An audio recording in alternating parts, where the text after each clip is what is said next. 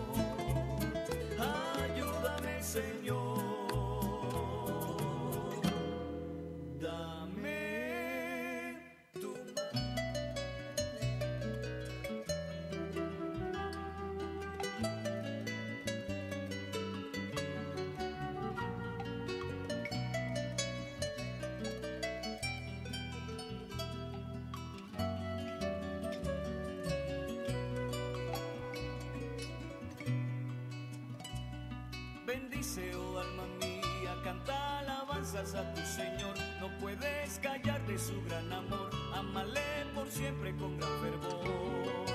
Él ha saciado tu vida, te ha perdonado de iniquidades, Él te ha sanado de enfermedades, como olvidar su grande favor. Bendice, oh alma mía, canta alabanzas a tu Señor, no puedes callar de su gran amor, amale por siempre con gran fervor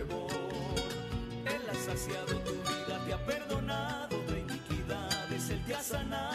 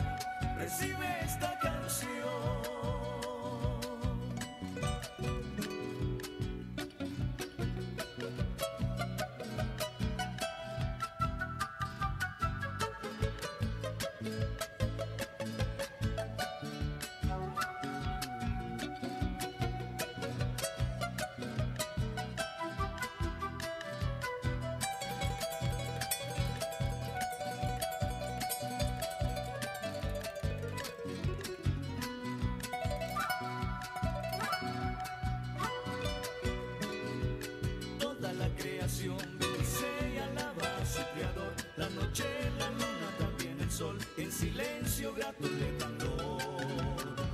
lo que respira a la vez su nombre con gran fervor. Él es digno de nuestra adoración. Cantemos con gozo de corazón. Toda la creación bendice y alaba a su creador.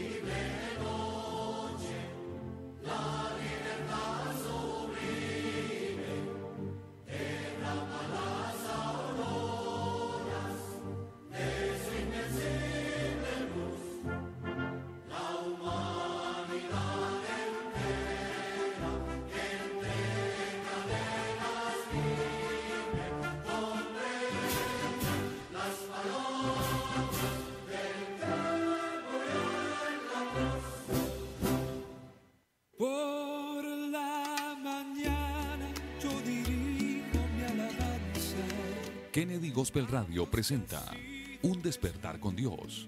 Inicia cada día con palabra, música y una reflexión bíblica. Un despertar con Dios. Dirige el pastor Carlos Hoyos. Bienvenidos. nos escucha pues nos ama tanto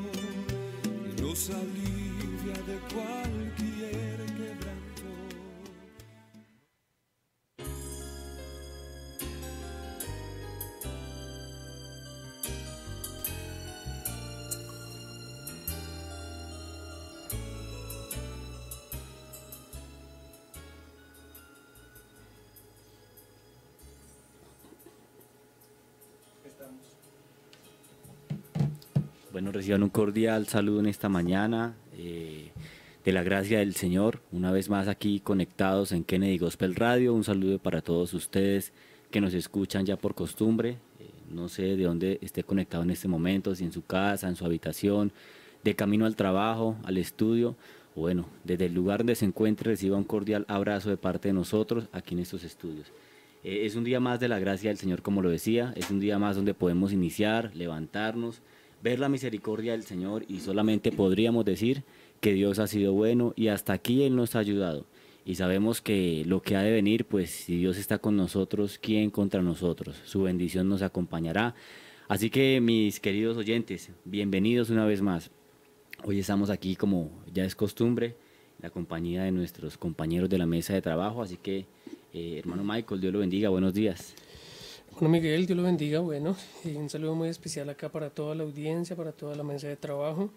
Eh, por acá nos escriben desde Madrid, desde el trabajo, así que a todas las personas que, que nos escuchan desde Chile, desde México también escriben, así que a todos Dios los bendiga. Eh, deseamos que, que el programa de hoy sea mucha bendición como, como siempre lo es, así que todos bienvenidos. Eh, los invitamos a compartir. Eh, alguien necesita una palabra el día de hoy, alguien necesita que Dios le hable, así que eh, vamos a estar dispuestos para recibir esa palabra de Dios. Sí, eso es muy cierto. Perdón, eso es muy cierto y, y nos alegra mucho eh, escuchar esos comentarios, ese mensaje que usted deja, inclusive esas peticiones. En muchas ocasiones no las podemos leer, son demasiados los mensajes, pero estamos ahí eh, pendientes de lo que ustedes están, eh, algunos reportándose, escribiendo, y nos alegra demasiado, como dice nuestro pastor Carlos, que la palabra del Señor llega a lugares donde de pronto el misionero no puede llegar, el predicador no podría llegar, pero eh, la ventaja de las redes sociales o del Internet es que alcanza y no tiene límites. Así que nos alegra demasiado eso y bueno, lo invitamos a que no se desconecte, que comparta, que envíe ese link a ese amigo, a esa persona que de pronto usted está evangelizando. Mire que por medio de, estas enseñanzas alguien, y como lo ha testificado nuestro pastor, han llegado al bautismo, al arrepentimiento y a una nueva vida para ellos. Así que no nos, no nos cansemos de hacer el bien, dice la palabra del Señor. Mano Felipe, Dios lo bendiga. Hermano Miguel, Dios lo bendiga, ¿cómo se encuentra esta mañana? Igualmente quiero saludarle, hermano Michael, y a mi hermano José Carlos. Qué bendición poderle saludar y por supuesto poder saludar hoy a cada uno de nuestros oyentes que muy animosamente están escuchando la palabra del Señor hoy por medio de este programa Un despertar con Dios. Eh, sabemos que se encuentran camino a sus trabajos, los que lo están escuchando en vivo, de pronto en sus casas o si no está escuchando desde otro país, tal vez inclusive desde noche. Pero bueno, qué bendición que usted está conectado con este, con este programa, que el único objetivo que tiene es llegar a muchas personas para que todos seamos testigos de la gran obra del Señor Jesús en la vida del ser humano. Y qué bendición poder estar aquí esta mañana. Así que Dios les bendiga, lápiz y papel, porque hoy tenemos un tema muy especial que vamos a compartir con todos ustedes, en compañía de todos nuestros hermanos que están aquí en, la radio hoy. Eso es muy cierto. Y también tenemos allí en, el máster, como, como ya es costumbre, bueno, trabajamos con varias, varias personas, pero hoy tenemos aquí a nuestro hermano José. Hermano José, Dios lo bendiga. Amén, amén, hermano Miguel. Dios le bendiga a usted y a todos quienes nos acompañan acá en, el set. Eh, para los oyentes, eh, un, buen, muy buen día. Y quisiera citar eh, Lamentaciones 3:22, dice, por la misericordia de Jehová no hemos sido consumidos porque nunca decayeron sus misericordias. Sí, Señor. Y el versículo 23 dice, nuevas son cada mañana, grande es su fidelidad. Así que deseo para los oyentes que la bondad de Dios se manifieste en sus vidas en este día. Claro que sí, que esperamos que así sea con la ayuda y la bendición del Señor. Y bueno, pues eh, la verdad me alegra mucho cuando, cuando alguna persona dice, hermano, yo a ustedes los veo. Eh, comentaba hace unos días que eh, estábamos en una diligencia de trabajo con mi esposa y una hermana que se encontraba allí, mandó saludos a toda la mesa de trabajo y, la verdad muy bonito cuando vemos que este trabajo tiene un resultado y tiene un fin. Así que y también he escuchado casos de, familias que se reúnen a escuchar eh, el despertar con Dios y es muy bonito. Así que un saludo para todos ustedes. Vamos a, a, escuchar una perla evangélica como ya es costumbre, eh, enseñanzas de 5, 6, 7 minutos. Así que lo invitamos también por medio de estas perlas. Usted las puede compartir. Recuerde que las puede descargar allí por Telegram en formato de audio y bueno, la puede compartir por sus grupos de WhatsApp. La idea es que este mensaje y la palabra del Señor siga y que crezca cada día más. Así que vámonos con una perla en esta mañana. Así dijo David cuando a Dios ofendió. Él dijo: Escoge tú mismo el castigo. Guárdame, Señor, de ir a caer. Dios se debe adorar. Así quiero titular la reflexión basándome en el capítulo 4 del Santo Evangelio según San Mateo, el versículo 8 al 10. Leamos. Otra vez le llevó el diablo a un monte muy alto y le mostró todos los reinos del mundo y la gloria de ellos. Y le dijo, todo esto te daré si postrado me adorares. Entonces Jesús le dijo, vete Satanás porque escrito está, al Señor tu Dios adorarás y a Él solo servirás. El pasaje hace alusión a la tentación que tuvo Jesús después de haber ayunado 40 días y 40 noches. Satanás le llama sencillamente para ofrecerle todos los reinos del mundo, solo que hay una condición, y es que el Señor Jesús debe de postrarse y adorarlo. Ante semejante exigencia de parte de Satanás, Jesucristo es claro. Le ha dicho que al único a quien se debe de adorar es a Dios. y que el que está ahí no es otro diferente a Dios, por lo cual Satanás debería de adorarlo. Y dice la escritura que además de adorar a Dios, se le debe de servir. Y es que uno mirando las sagradas escrituras encuentra, por ejemplo, lo que sucede en el libro de Apocalipsis capítulo 19, el versículo 10. Dice que Juan, en una de sus visiones maravillosas, observa cómo el ángel le muestra todo lo relacionado a lo que serán las bodas del Cordero. Y ante esta visión, Juan se postró a sus pies para adorar al ángel que le mostraba todo aquello. Y mire lo que dice la escritura. Yo me postré a sus pies para adorarle. Y él me dijo, mira, no lo hagas. Yo soy consiervo tuyo y de tus hermanos los profetas.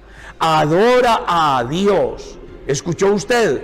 Porque el testimonio de Jesús es el espíritu de la profecía. Los ángeles no aceptaron que se les adorara.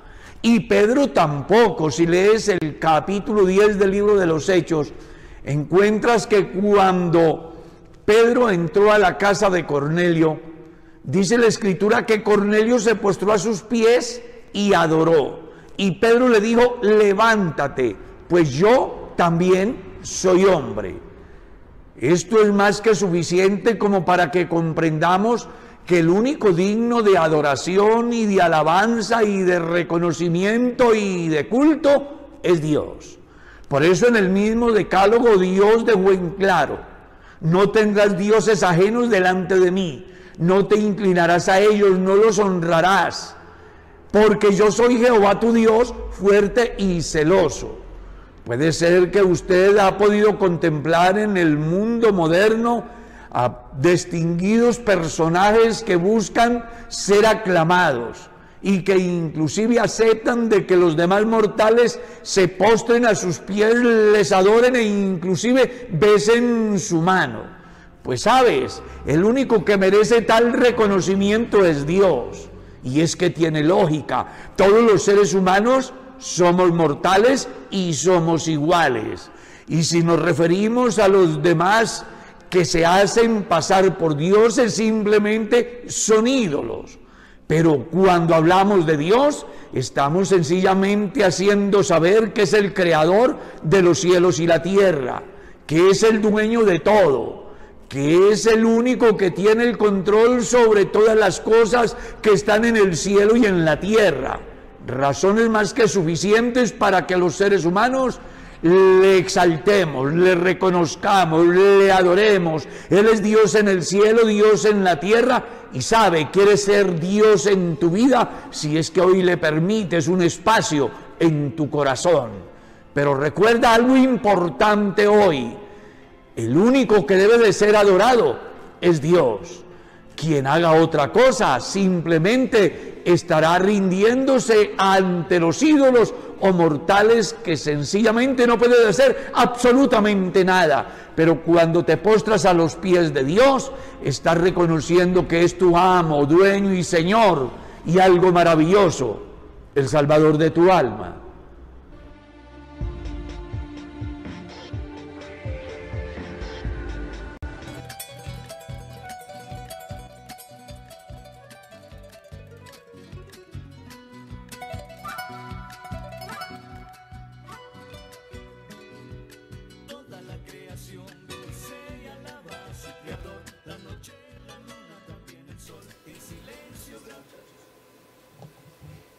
Bueno, muy bien, eh, ya que hemos terminado nuestra perla en el día de hoy, vamos a continuar con el estudio de la palabra del Señor.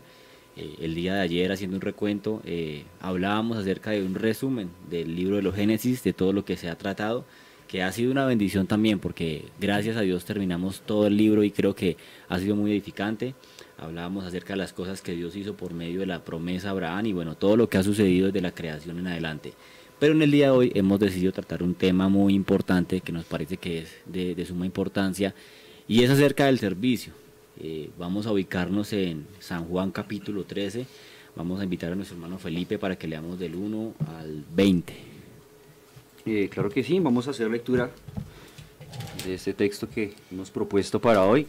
Dice la palabra del Señor, antes de la fiesta de la Pascua, sabiendo Jesús que su hora había llegado para que pasase de este mundo al Padre, como había amado a los suyos que estaban en el mundo, los amó hasta el fin.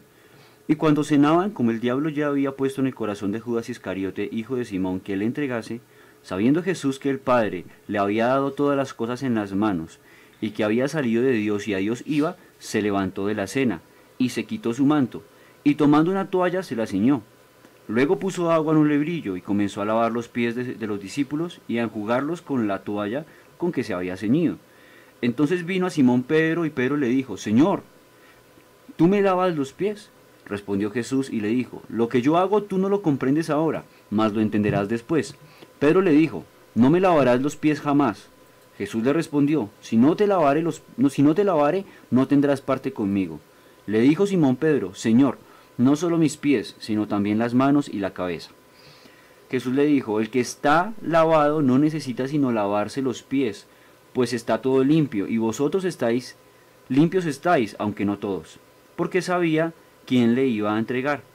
Por eso, por eso dijo, no estáis limpios todos. Así que después que les hubo lavado los pies, tomó su manto, volvió a la mesa y les dijo, ¿sabéis lo que os he hecho? Vosotros me llamáis maestro y señor, y decís bien porque lo soy. Pues si yo, el Señor y el Maestro, he lavado vuestros pies, vosotros también debéis lavaros los pies los unos a los otros, porque ejemplo os he dado, para que como yo os he hecho, vosotros también hagáis. De cierto, de cierto os digo, el siervo no es mayor que su Señor, ni el enviado es mayor que el que le envió.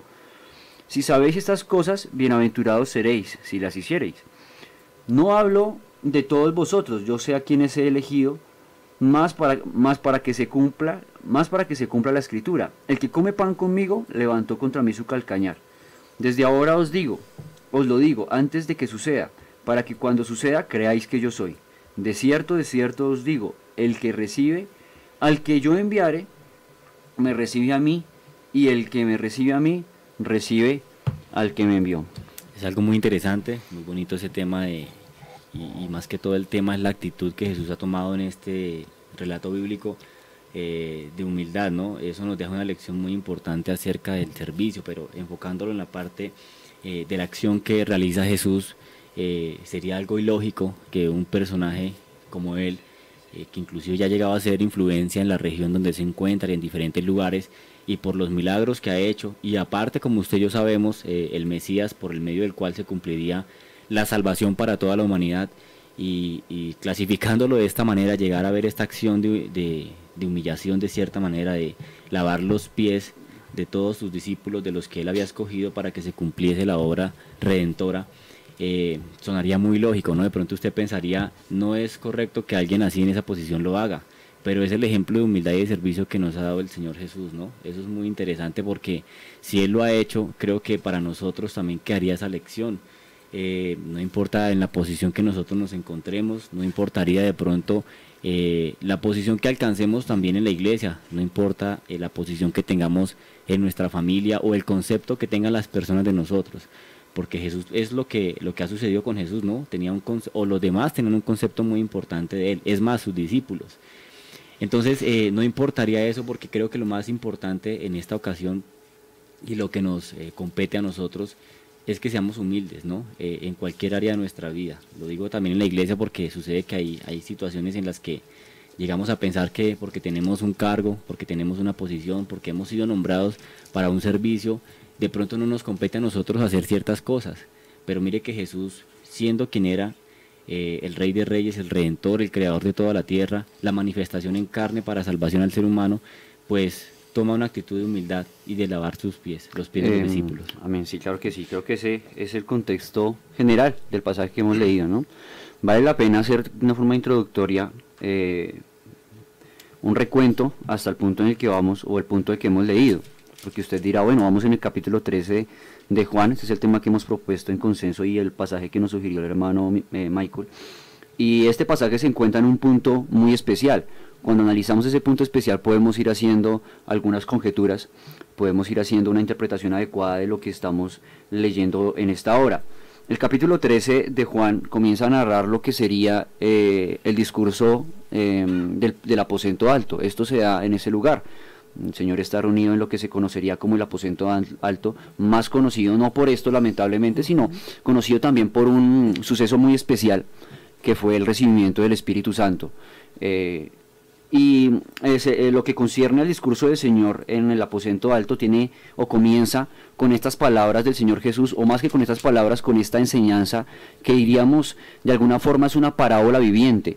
Es algo ya un poco más íntimo, digamos que para, para este momento el Señor ya ha culminado su, su ministerio público.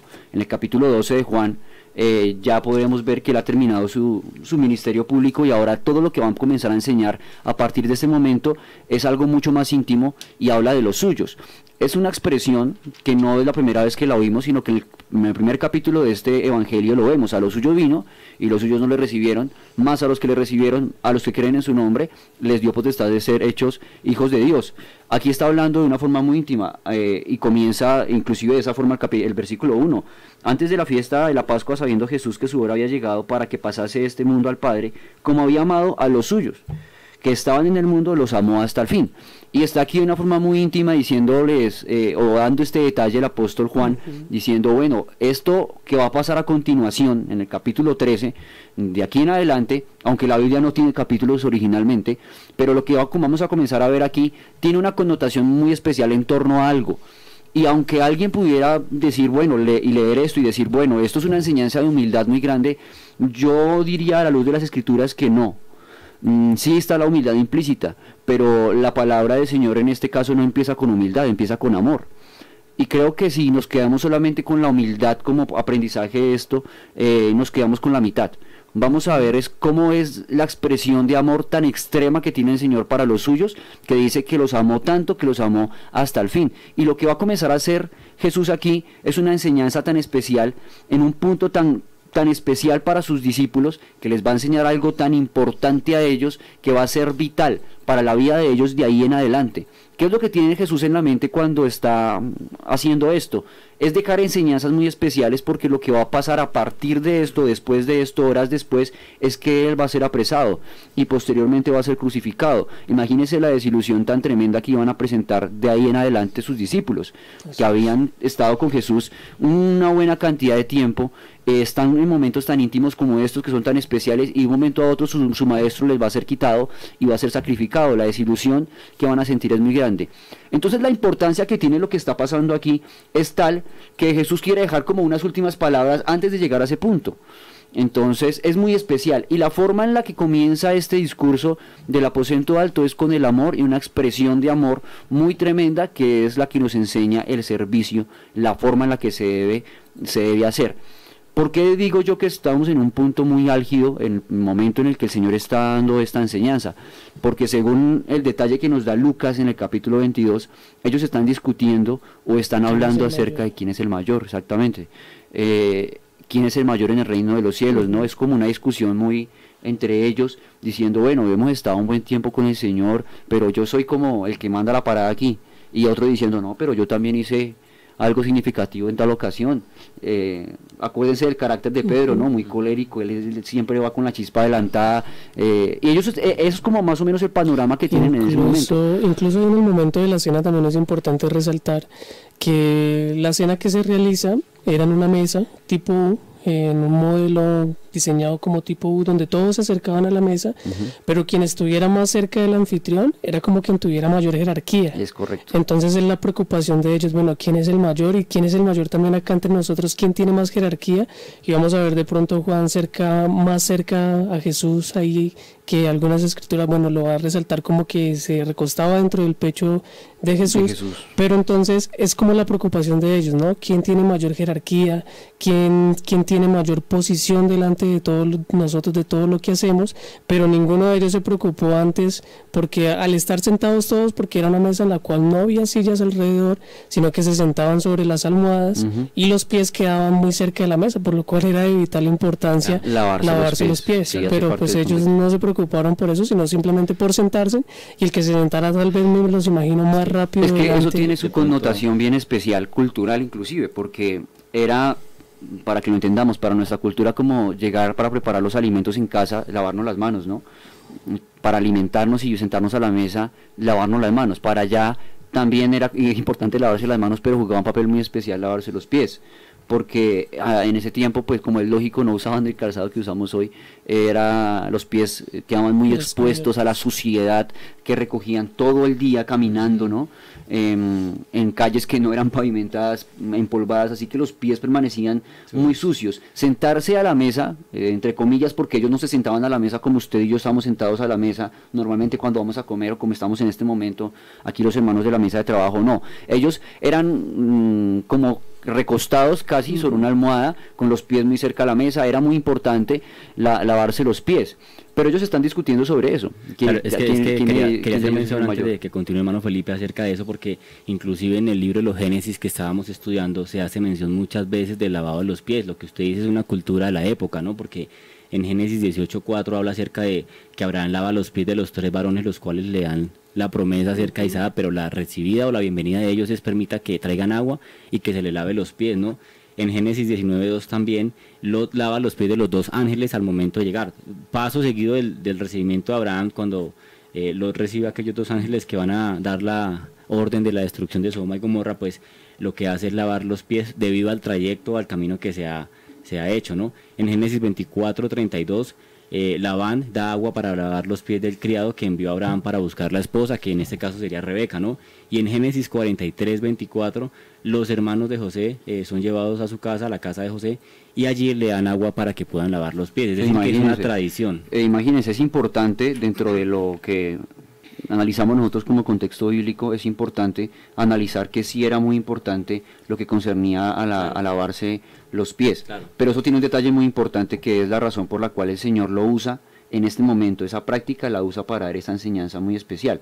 Claro, como ellos están en este momento preguntándose quién es el más importante de ellos, ¿sí? según la escala de valores que ellos tienen en su mente, según la escala eh, que ellos están acostumbrados que mundanamente hay, mundanamente me refiero al, al entorno, ¿sí? Eh, pero el Señor Jesús lo que les quiere enseñar a ellos es que el más importante eh, para Él, el más importante para con Dios, el más importante en el reino de los cielos, tiene que empezar por voluntariamente tener el lugar más bajo. No porque me lo impusieron, no porque yo quise, eh, me, lo, me dijeron, hoy usted tiene que lavar los pies, no, sino porque voluntariamente accede a tener esa posición. Eso lo va a hacer para con Dios el mayor. Esa es más o menos la, enseñanza que el Señor les quiere dar por medio de esta, por medio de esta práctica. Como ellos están en ese momento pues pensando quién es el mayor, eh, ninguno de ellos había pensado, había, bueno, según la palabra de Dios, había cruzado por la mente eh, prestarle atención a lo que concernía lavarse los pies. El Señor ve eso. Como ellos estaban pues discutiendo en este tema que les estamos comentando, quién de ellos es el mayor, ninguno está dispuesto a lavar los pies. La pregunta es ¿por qué? Esa, para el momento en el que estamos leyendo esto, según la cultura, esta era una práctica que solamente la desarrollaba el siervo de menor valor en la casa. No, le, no, no, la desarrollaba cualquier persona. Eh, a veces los, los judíos, en este contexto, eh, ellos adquirían deudas tan grandes que debían darse en esclavitud seis años. Y ni siquiera bajo esa circunstancia lavaban los pies de su amo, porque era una abominación que un judío lavara los pies de otro judío. Esto para que tengamos en cuenta lo, lo importante o o, enfatizar en el hecho de lo que significa, lo que significa lavar los pies en este caso. Claro, ninguno de ellos estaba dispuesto a lavar los pies. Incluso el maestro no podía demandar ni siquiera que un discípulo eh, lavara los pies. Y acá Jesús era el maestro y él ni siquiera les demandó a ellos. Antes más bajo era que el maestro lavara los pies. Por supuesto, es que tenemos una mesa que está en torno al maestro y la cultura que tenemos en, este momento, habían maestros, habían rabinos y tenían sus discípulos y eh, esos rabinos mm, recibían honor de, sus discípulos, ¿no? Inclusive habían reglas muy específicas en cuanto a eso. Las mujeres, por ejemplo, no se podían acercar, no podían hablar con los rabinos. Eh, la forma de comportarse los rabinos, la forma en la que ellos hacían muchas cosas, era muy notable. Así que lo que se da aquí es una sorpresa grandísima para ellos porque se sale porque aparte de que eran judíos todos, eh, el Señor Jesús tiene una dignidad. No, me estoy refiriendo a que, era, que era Dios manifestado en carne, no, sí, es Dios manifestado en carne, pero en ese momento como maestro tiene una dignidad, Él es el maestro, Él es el, rabí, ¿no? Mm, no era muy común ver a un, no era nada común, diría yo que a la luz de la Biblia podemos ver que el único maestro que se humilla tanto a esta condición ha sido el Señor. Ahora, como esto está, como esto está en torno al amor, pues recuerde que la mayor manifestación o la mayor muestra de amor del Señor Jesús, pues es la que dice el apóstol Pablo cuando escribe a los filipenses en el capítulo 2, ¿no? Mm, Haya pues en vosotros este mismo sentir que hubo también en Cristo Jesús, el cual, siendo en forma de Dios, no estimó el ser igual a Dios como cosa que aferrarse, sino que se humilló hasta lo sumo a una condición de hombre, y estando en la condición de hombre se humilló a, condición de siervo, y estando en la condición de siervo también se hizo obediente a la muerte y muerte de cruz. Lo que estamos viendo aquí es que antes de poder llegar a ese punto de humillación mm, en la cruz, el Señor está haciendo algo muy, muy importante también, que es ser siervo. Como expresión grande del amor que le está teniendo, porque lo que dice la palabra de Dios es que los amó hasta el extremo, los amó a los suyos. Imagínense, y un detalle que me parece bonito que da Juan aquí es que eh, da un, bueno, da un detalle muy especial acerca de Jesús, porque dice, antes de que la paz, antes de la fiesta de la Pascua, sabiendo Jesús que su hora había llegado. Es decir, ahí podemos ver lo que tenía en la mente Jesús, sabiendo Jesús que su hora había llegado. En el versículo 3 vuelve y enfatiza lo mismo, sabiendo Jesús que el Padre le había dado todas las cosas en su mano y, le y- y que había salido de Dios y a Dios iba. Es decir, sabía en qué punto se encontraba, primero. Segundo detalle, la Pascua. Esos dos detalles nos dan algo muy especial que concierne a la importancia de esta gran enseñanza. Lo que el Señor Jesús les está enseñando a ellos es tan importante, tan, tan, tan importante, que concierne a lo que Él tiene en la mente. ¿Qué tiene en la mente? Que va a pasar a otro ámbito. Que horas después va a ser crucificado y de ahí en adelante las cosas no van a ser igual y ellos necesitan aprender una lección que en ese momento es muy álgida para ellos porque ellos tienen su orgullo en, en- en las nubes, por decirlo de alguna forma. Él lo que va a hacer es por medio de su ejemplo enseñarles a ellos. ¿Cómo vemos eso? O para, ¿qué, qué es lo que quiere Jesús con esto? Lo que quiere Jesús con esto, eh, usted lo va a ver versículos después, cuando él dice en el versículo 34, un mandamiento nuevo os doy, que os améis unos a otros como yo os he amado, que también os améis unos a otros. Yo pregunto, aquí dice la palabra de Dios que un mandamiento nuevo os doy, pero siendo lógicos, ¿el mandamiento era nuevo? El mandamiento no era nuevo, porque ya habíamos escuchado que toda la ley se resumía en dos grandes mandamientos. Amarás al Señor tu Dios con todo tu corazón, con toda tu mente y con todas tus fuerzas y a tu prójimo como a ti mismo.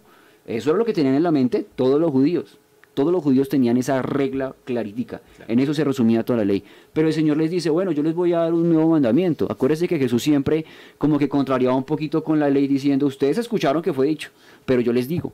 Esto es lo que está pasando en este momento. Él dice, un nuevo mandamiento os doy, que os améis unos a otros como yo os he amado. Es decir, llevar a otro nivel el cumplimiento de ese mandamiento. Y esto se da también, Ustedes, eso se da también porque Jesús conocía la, el pensamiento de ellos, sabía que estaba esa, esa rivalidad entre ellos, ¿no? Como lo hemos dicho, que cada uno quería ser superior al otro, ¿no? Quería tener una posición. Por eso es que, y enfatizando lo que decía ahorita Filipenses 2, dice que completen mi gozo sintiendo lo mismo, teniendo el mismo amor, unánimes, ¿sí? Sintiendo una misma cosa. Y dice también que nada hagan por contienda o por vanagloria, antes bien con humildad y estimando cada uno de los demás como Como superiores a él mismo, no mirando cada uno por lo suyo propio, sino cada cual también por lo demás. Y ahí entra lo que comentaba Claro, allá pues en vosotros ese mismo sentir, usando como ejemplo al Señor Jesús, porque es que ese es el punto de esto. El Señor lo que le dice aquí es que ejemplos os he dado. Por eso, Sí, es- ámense unos a otros como yo os he amado. Ellos tenían la, lo que es, conocemos como la teoría muy clara, ¿no? Tenían todas las leyes eh, muy bien, porque cada vez que sucedía algo siempre sacaban la ley. Claro, Pero lo que Jesús quería llevarlos también era como de la teoría a la práctica, claro. de que eso simplemente no se quedara en un concepto, sino que lo tomaran como un estilo de vida, que ya les había dado el ejemplo, listo, ya tienen el ejemplo, entonces hagan lo que yo les estoy mandando, tómenme como ejemplo, eh, amen los unos a los otros y sirvan así como yo los estoy sirviendo a ustedes. Esto es, esto es lo que yo diría que es como una cachetada sin manos para ellos. Claro, y póngase en el lugar de ellos. Lo que ellos están pensando es aquí eh, estamos en orden en la mesa, dependiendo de la de la qué, de la importancia que cada uno tiene aquí en este en esta rosca, por decirlo de alguna forma. Entonces imagínense cómo se estaba sintiendo el que estaba de últimas. que fue Pedro. Claro que Prácticamente da a entender que Pedro era uno de los que estaba como más lejanos a la mesa de O Jesús. sea, había cierta inconformidad en ellos por la posición en la que estaban, Así lo es. podríamos analizar así. Claro, ese es el ambiente que hay en la mesa y eso es lo que el Señor Jesús está viendo porque es que el Señor Jesús discierne las intenciones de la mente y del corazón de cada una de las personas y específicamente de ellos. Y aquí hay otro detalle, porque yo le dije que habían dos. Uno, que el Señor sabía que, en qué punto se encontraba esto y por qué era, era importante darles esta enseñanza. Lo otro es que era la Pascua. Lo que ellos estaban celebrando no era nuevo, lo que ellos estaban celebrando ahí concernía a, a toda una tradición que inclusive pues nosotros vamos a comenzar con la ayuda de Dios y la dirección de nuestro hermano Carlos a estudiar el, Éxodo. Ahí en el Éxodo vamos a encontrar todo lo que concierne a la Pascua, el por qué se da esto. Aquí estaban celebrando la Pascua, se había llegado la hora y era muy normal que ellos la celebraran porque era algo importante, la celebración de la Pascua, era tradición, sentarse a la mesa y celebrar la Pascua. Pero eso es lo que ellos tienen en la mente. ¿Qué es lo que tienen en la mente? Que un día Dios con brazo fuerte, mano fuerte y brazo extendido los liberó de la esclavitud en Egipto. Eso es lo que significa la Pascua. ¿sí? Acuérdense que ellos mataban un cordero que era el cordero pascual y con la sangre del cordero pintaban los dinteles de la puerta y el ángel de la muerte pasaba y a donde veía que ya había sangre, es decir, que ya había habido alguien sacrificado, pasaba de largo y se dio la muerte de los primogénitos.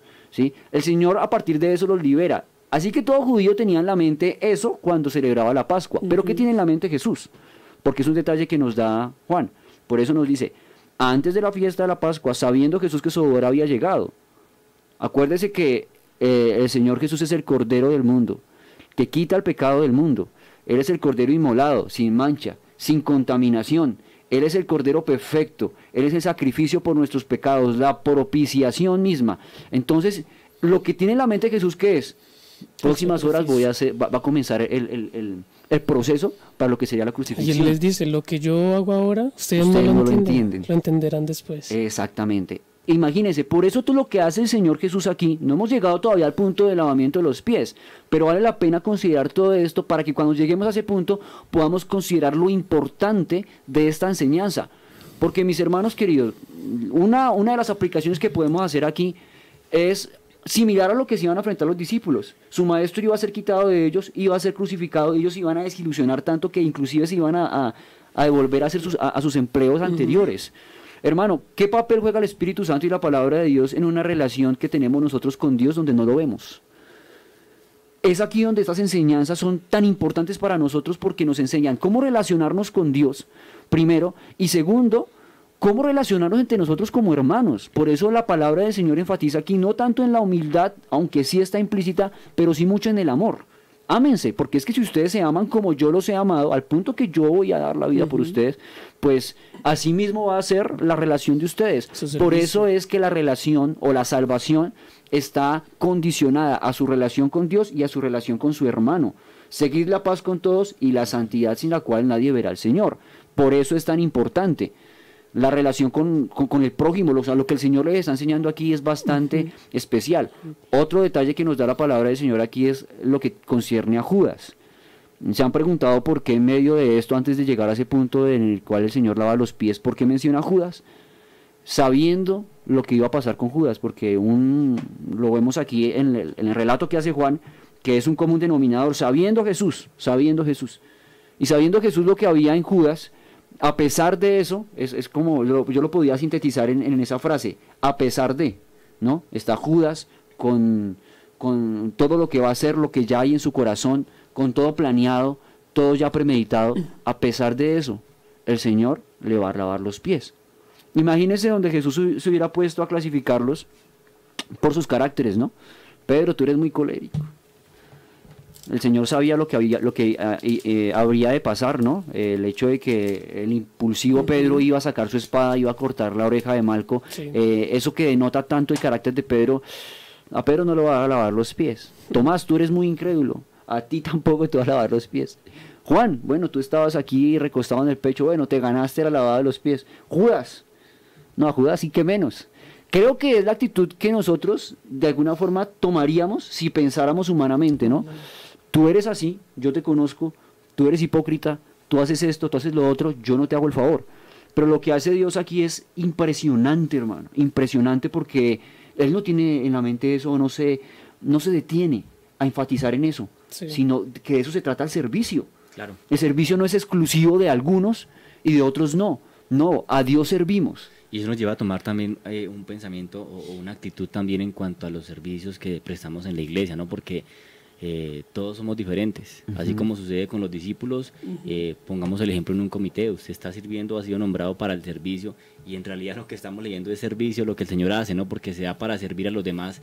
Pero cuando usted ha sido nombrado para servir en un comité, tiene que trabajar con diferentes personas, diferentes actitudes. Y, sabe que apoyamos aquí la idea que, que hemos dado, que es una actitud de amor de parte de Dios, porque a pesar de que todos tienen una forma de ser muy diferentes, aunque algunos fallan, al que alguno uno lo va a traicionar, todos tienen su, parte negativa, y a todos pero, los amó. pero Jesús a todos los amó y eso nos lleva a nosotros también a pensar que cuando servimos en la iglesia pues debemos amarnos los unos a los otros por encima de las diferencias que tenemos, ¿no? Porque al fin y al cabo eh, la idea es servir al Señor y creo que es lo más importante. Claro. Y que un buen servidor también tiene una actitud mm, de amor cuando es servido, ¿no? Digamos que es algo acá que Pedro como que le choca un poquito porque Pedro, bueno, es listo el servicio, está bien, pero que me sirvan a mí y además el maestro, como que va a ser muy complicado aceptarlo. Eh, es algo, es algo bien, bien peculiar y creo que ya vamos pasando al punto en el cual el Señor, dando este detalle, ya se para de la mesa, ¿no? Y pasa a un segundo plano en la Pascua para ver qué va a hacer el maestro, ¿no? Y me gusta el detalle que, va, que, que da aquí Juan, porque lo que dice es, se levantó de la cena, se quitó su manto, tomando una, tomando una toalla y se la ciñó Luego puso agua en un lebrillo y comenzó a lavar los pies. O sea, da detalle a detalle qué es lo que está haciendo Jesús. Imagínese, eh, y pensando yo en esto, metiéndome un poquito en la escena, a los discípulos mirando lo que está haciendo Jesús, como mirándose el uno al otro, murmurando, ¿qué está haciendo? Y con, los pies sucios. Sí, ¿y este qué va a hacer? ¿Cómo así? Porque él se despoja de lo que tiene, es como si se despojara de su dignidad. Por eso yo hacía mención de lo que Pablo escribió a los filipenses, porque lo que hace el Señor es eso, despojarse de su dignidad para venir aquí, hacer como usted, como yo, y aún así formar, tomar forma de siervo, porque usted y yo humanos somos, pero siervos, ahí hay un gran trecho. En cambio, el Señor toma forma humana, pero en esa forma humana se hace siervo. Y eso es lo que vemos aquí, por eso el, detalle que da Juan. Y me gusta el detalle que, de que hace mención el hermano Michael en cuanto a Pedro. No hay mayor muestra de orgullo, yo lo veo, que aquel que no quiere ser servido. No hay mayor muestra de orgullo que aquel que sabe que necesita, pero que no quiere ser servido, no quiere que le den lo que necesita. Porque tiene en su mente que no necesita de nadie, es autosuficiente. Eso es lo que está mostrando Pedro aquí. Alguien podría leerlo y decir, oiga, por fin alguien tuvo humildad, porque está asumiendo Pedro y que eh, Jesús es Dios manifestado en carne, ¿cómo así que tú maestro me vas a lavar los pies a mí? Pues no, yo lo veo aquí es como una eh, falsa humildad, lo estoy viendo como una muestra de orgullo de parte de Pedro que no quiere ser servido por el Señor. Imagínese las palabras del Señor Jesús para él que son bastante serias, ¿no? Es que si tú no te lavas los pies, no tendrás parte conmigo. O sea, lo que está excluyendo. Si nosotros ponemos esto en nuestro contexto, al que debía yo servir, vino a servirme. Al que debía yo buscar, me buscó a mí. Al que debía yo de amar, me amó primero, porque en esto consiste el, amor, en que siendo aún pecadores, Cristo murió por nosotros. Así es. Algo similar también, perdón, a lo que le pasó a Juan, ¿no? Jesús se acerca a Juan a que Juan lo bautice, y él le dice, pero tú vienes a mí sabiendo que yo soy el que tengo que ser bautizado por, por ti. Claro, es que, es que la vida de Jesús es todo un ejemplo, ¿no? Porque no es tanto de lo que se dice, mire que a veces, muchas veces uno dice tantas cosas, pero en realidad con el ejemplo es como se comprueba, ¿no? Y Jesús siempre, siempre fue un ejemplo para todos ellos. Es más, retomando ahorita lo que dice eh, el hermano Felipe y lo que dice la palabra del Señor, eh, entonces Pedro va a responder, no, pues lávame todo el cuerpo, ¿no? Y Jesús como le dice, no, tranquilo, solamente son los pies los que necesito lavar. Eso, eso tiene un detalle muy especial, una connotación muy especial en este contexto. Concierne a que, a que pues ellos caminaban y lo que se ensuciaban eran los pies, el resto podía estar limpio, por eso era necesario que ellos se lavaran los pies.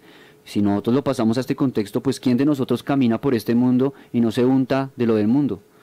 Y es ahí donde nosotros tenemos que ser conscientes que debemos ser servidos por Dios para que Él purifique nuestras vidas cada día de aquello que es impuro. ¿O quién de ellos podía caminar sin ensuciarse los pies? Es como usted y yo caminar en este, sí, estamos en el Evangelio, pero caminamos en un mundo donde es necesario quemar muchas impurezas. Y no las podemos quemar por nosotros mismos, no las podemos quitar por nosotros mismos, sino que es Dios quien nos purifica a través de su Espíritu Santo. Y es más, la palabra de Dios dice que Él es el quien nosotros produce obras agradables a Él. Imagínese usted eso. Eso es lo que tiene que ver aquí, mm, es, lo, es lo que quiere decir la palabra del Señor aquí. Claro, ustedes ya están limpios, yo los he limpiado por la palabra que os he hablado en alguna otra porción bíblica, es lo que Jesús les dice a ellos, pero es necesario que se limpien los pies. Es decir, eh, y esto, esto pasa después de que tiene esa conversación con Pedro, ¿no? Pedro muestra e, e, ese orgullo y el Señor le dice, bueno, no tienes parte conmigo. Y eso creo que también es una enseñanza muy especial para nosotros, porque si nosotros no nos ponemos en ese lugar que nos corresponde como necesitados de Dios, en el que necesitamos de Él, y sí, claro, también necesitamos de nuestros hermanos, pues hermano, no vamos a llegar a ningún lado, vamos a quedar excluidos. ¿Quién estaba excluyendo a Pedro en este caso? Jesús. Se estaba excluyendo él mismo por su actitud. No quiero que me laves los pies. No puede ser que tú, maestro, me laves los pies a mí. Y cuando nosotros vemos que Jesús le dice, no, es que tú no lo entiendes ahorita, lo vas a entender después. Y es un Pedro muy emocional, ¿no? Y a veces nosotros nos dejamos guiar por nuestras emociones y en nuestras emociones decimos, Señor, hoy no necesito. Pero mentira, oiga, necesitamos. Y lo que se da aquí es que el Señor insiste, le dice, bueno, y él lava los pies también de Pedro. Y y mire lo que, lo dice el versículo 11, porque sabía quién le había de entregar, por eso dijo, no estáis limpios todos. ¿Sí? Cuando el Señor llena el, el Señor no, perdón, cuando, eh, según lo que dice la palabra de Dios, Satanás toma el corazón de Judas, pues Judas deja de estar limpio. Los demás sí están limpios. Creo que Judas necesitaba una limpieza total, a diferencia de los demás. Los demás solamente necesitaban que limpiara los pies de ellos, pero Judas necesitaba ser limpio todo. Sin embargo, el Señor no excluye a nadie. Mire, querido amigo que me escucha, hay argumentos muy modernos hoy en día de que dicen que los evangélicos somos excluyentes, que no incluimos a las personas, que el Señor Jesús excluyó a las mujeres, que el Señor no ama a todos. No, todo lo contrario. El Señor aborrece el pecado. Créame que sí. Por eso la palabra de Dios dice que con misericordia, pero con verdad, se corrige el pecado. Aquí vamos a llamar pecado lo que es pecado. Por eso aquí la palabra del Señor no nos esconde el detalle de que Judas ya estaba corrompido, pero aún así el Señor Jesús le amó. Le amó y lavó sus pies, le sirvió, le sirvió también. Eso es una enseñanza muy grande para todos nosotros, porque lo que hace el Señor Jesús aquí al lavar los pies de ellos es despojarse de su dignidad. Y aunque ellos lo ven de una forma terrenal, pues imagínense, ellos están viendo que el Señor se está despojando de su dignidad para lavar sus pies y eso es algo que para la época es inconcebible. Imagínense, yo creo que usted también allá conmigo está recordando aquel pasaje donde aquella mujer se acercó al Señor Jesús y lavó sus pies. Y algo que me llama a mí la atención aquí, en este pasaje de Juan 13, es que ninguno de los discípulos está dispuesto a lavar los pies de sus compañeros. Ni siquiera están dispuestos a lavar los pies de su maestro. Pero es el maestro que comienza a lavar los pies de cada uno de ellos. Yo le hacía mención de aquella mujer porque en la casa de Simón, donde estaba invitado el Señor Jesús, Simón el fariseo, parecía que todos ya tenían sus papeles totalmente entendidos. Algunos estaban sirviendo la comida, déjenme pensarlo así, otros estaban haciéndole la conversación a Jesús, pero a Jesús nadie le había atendido como él se lo merecía, según la costumbre, porque el reproche que hace Jesús a Simón es, yo llegué aquí, pero tú no me diste beso como es la costumbre. Tú no me proveíste agua para lavar mis pies como es la costumbre. Y apuntando a la mujer dice, mas esta no ha cesado de lavar mis pies, de besarlos y enjugarlos con sus cabellos. Y lo que me dice la palabra de Dios aquí, o lo que yo puedo entender es que la humildad de esta mujer es tanta, está tan agradecida con Dios que ha querido servirle. Creo que ella se ha puesto a mirar lo que hay en el contexto y a decir, bueno, todos tienen su papel, todos están desarrollando de alguna forma algo, y nadie se ha encargado de Jesús. Nadie le ha prestado atención a Jesús. Y bueno, Él es la persona más importante aquí. Él ha hecho tal cosa por mí. Yo tengo que agradecer eso de alguna forma. Y ella lava los pies de Jesús. Y mire mi querido amigo, mi querido hermano, que no lo hace de cualquier forma. Alguno tal vez lo hubiera proveído para que se lavara los pies él mismo, tal vez de agua, tal vez de todos los utensilios que necesitaba. Esta mujer ha sacado lo más valioso que tenía en sí misma lo más valioso que tenía dentro de sus, dentro de sus enseres, un perfume muy fino de alabastro. Dijo, aquí hay que hacerlo y no hay que hacerlo de, cualquier forma, aquí hay que hacerlo de la mejor forma posible. Y es cuando lo hace con perfume. Por eso Judas, en ese momento que lo ve, dice, no, esa es una cantidad de plata perdida. Eso lo hubiéramos podido invertir en muchas otras cosas y darlo a los pobres, por ejemplo, porque no está comprendiendo el sentido del servicio. Y cuando nosotros vamos al pasaje de Juan, comprendemos el valor tan grande que tiene el servicio como una expresión de amor. Mi querido hermano, amas al Señor.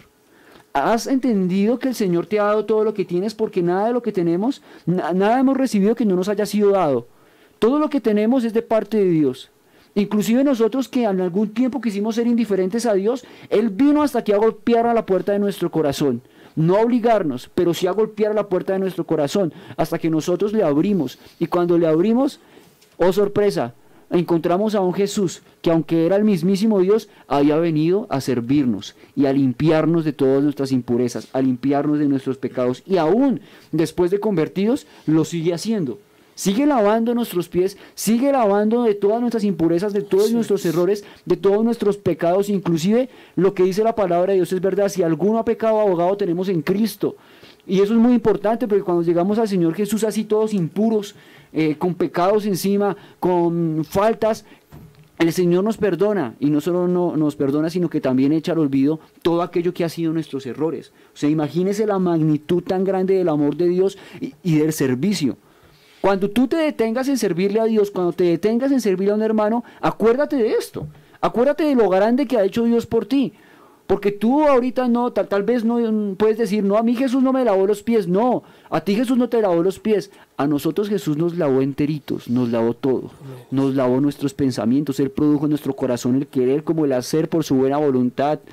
Nosotros que vivíamos alejados de Dios, que vivíamos en la vana, en la manera de vivir que traían nuestros padres, que vivíamos conforme a nuestros pensamientos pensando que vivíamos bien, correctamente, nosotros que le hacíamos daño a nuestra familia, nosotros que le hacíamos daño a nuestros semejantes, nosotros que nos hacíamos daño a nosotros mismos, vino un Jesús que nos lavó de principio a fin, desde lo más interno hasta lo más externo de nosotros, y hizo de nosotros nuevas criaturas mi querido hermano, lo que usted tiene hoy, lo que usted es, porque nosotros podemos pensar en lo que dice el apóstol Pedro, más vosotros ahora sois linaje escogido, real sacerdocio, nación santa, linaje escogido, real sacerdocio, hermano, mire esa dignidad tan grande que tenemos nosotros, eso no es para enorgullecernos. Sí, sé consciente de la dignidad que tienes en Cristo Jesús, pero acuérdate que el que te la dio fue el Señor Jesús.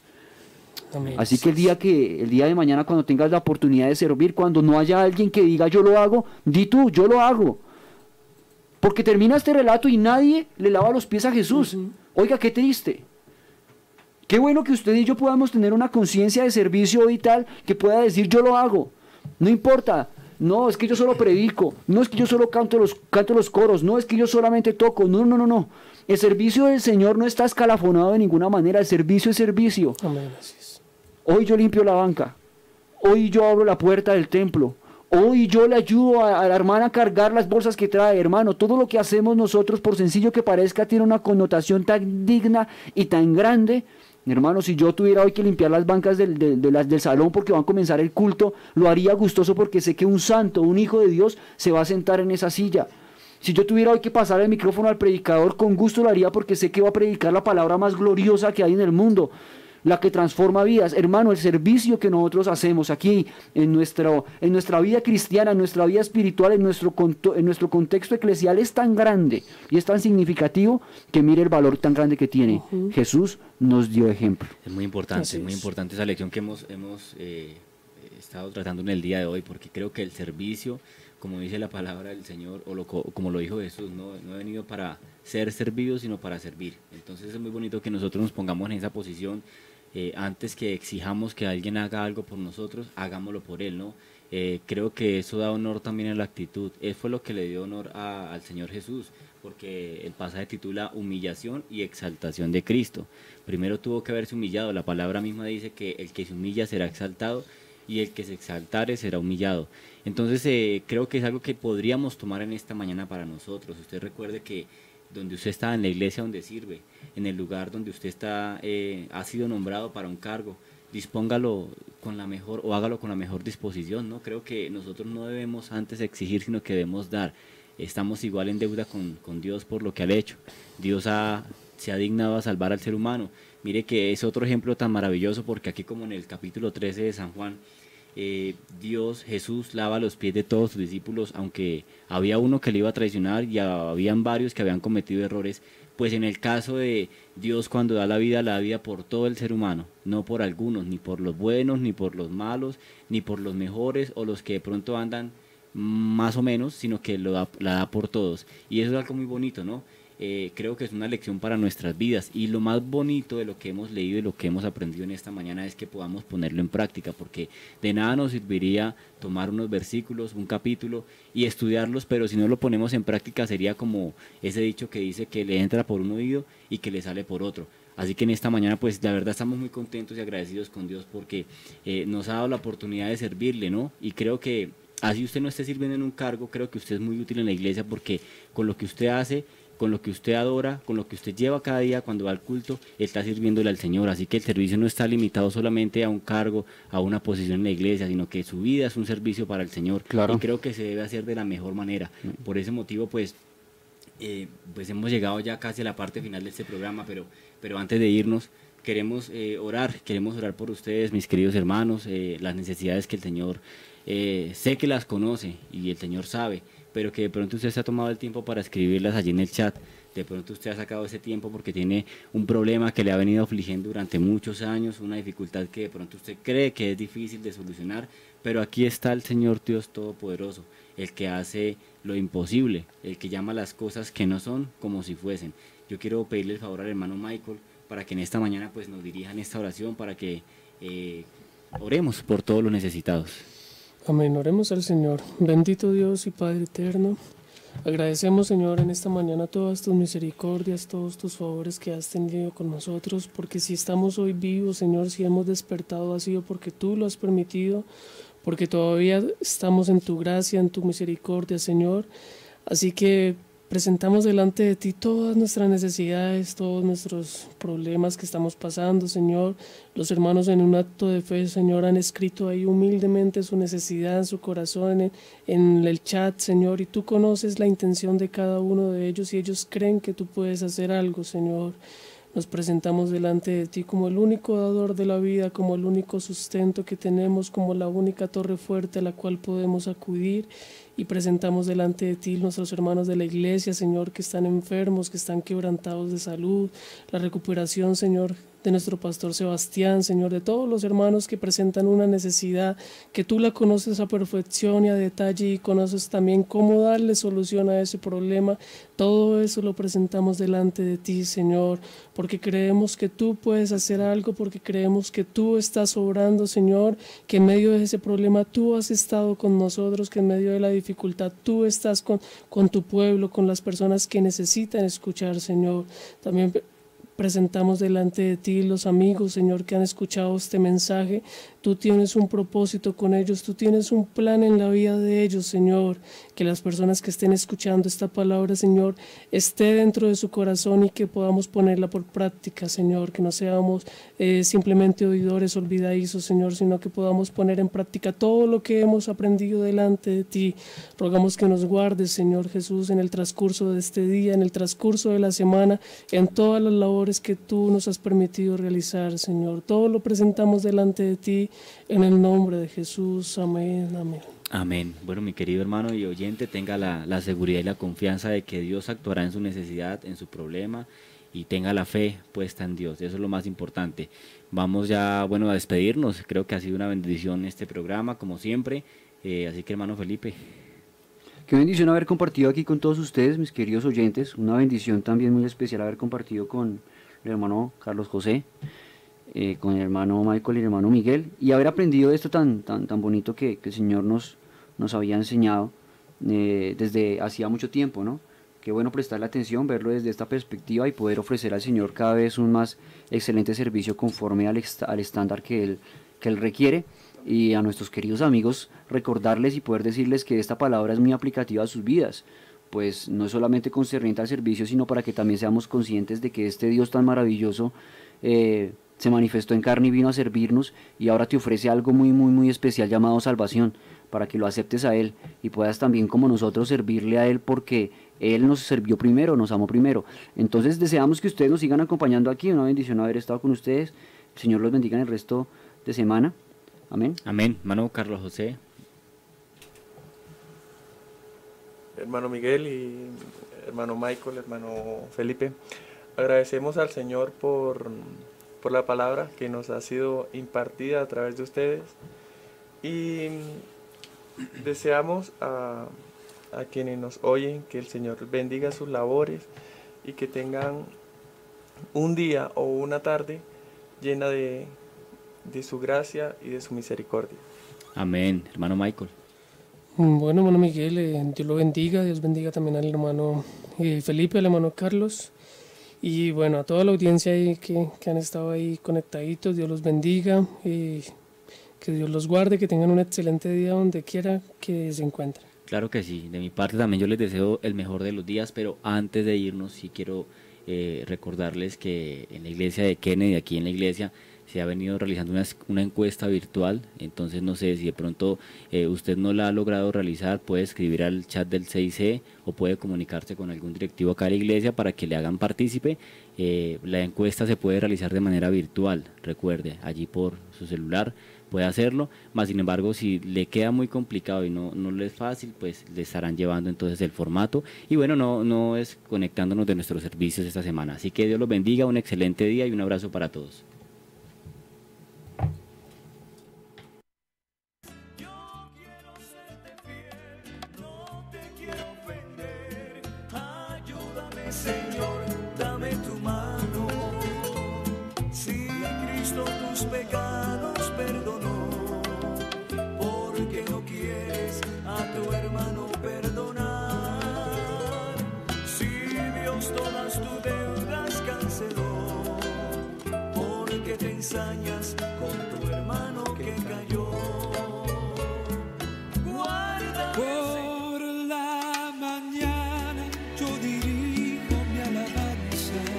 Kennedy Gospel Radio presentó Un despertar con Dios.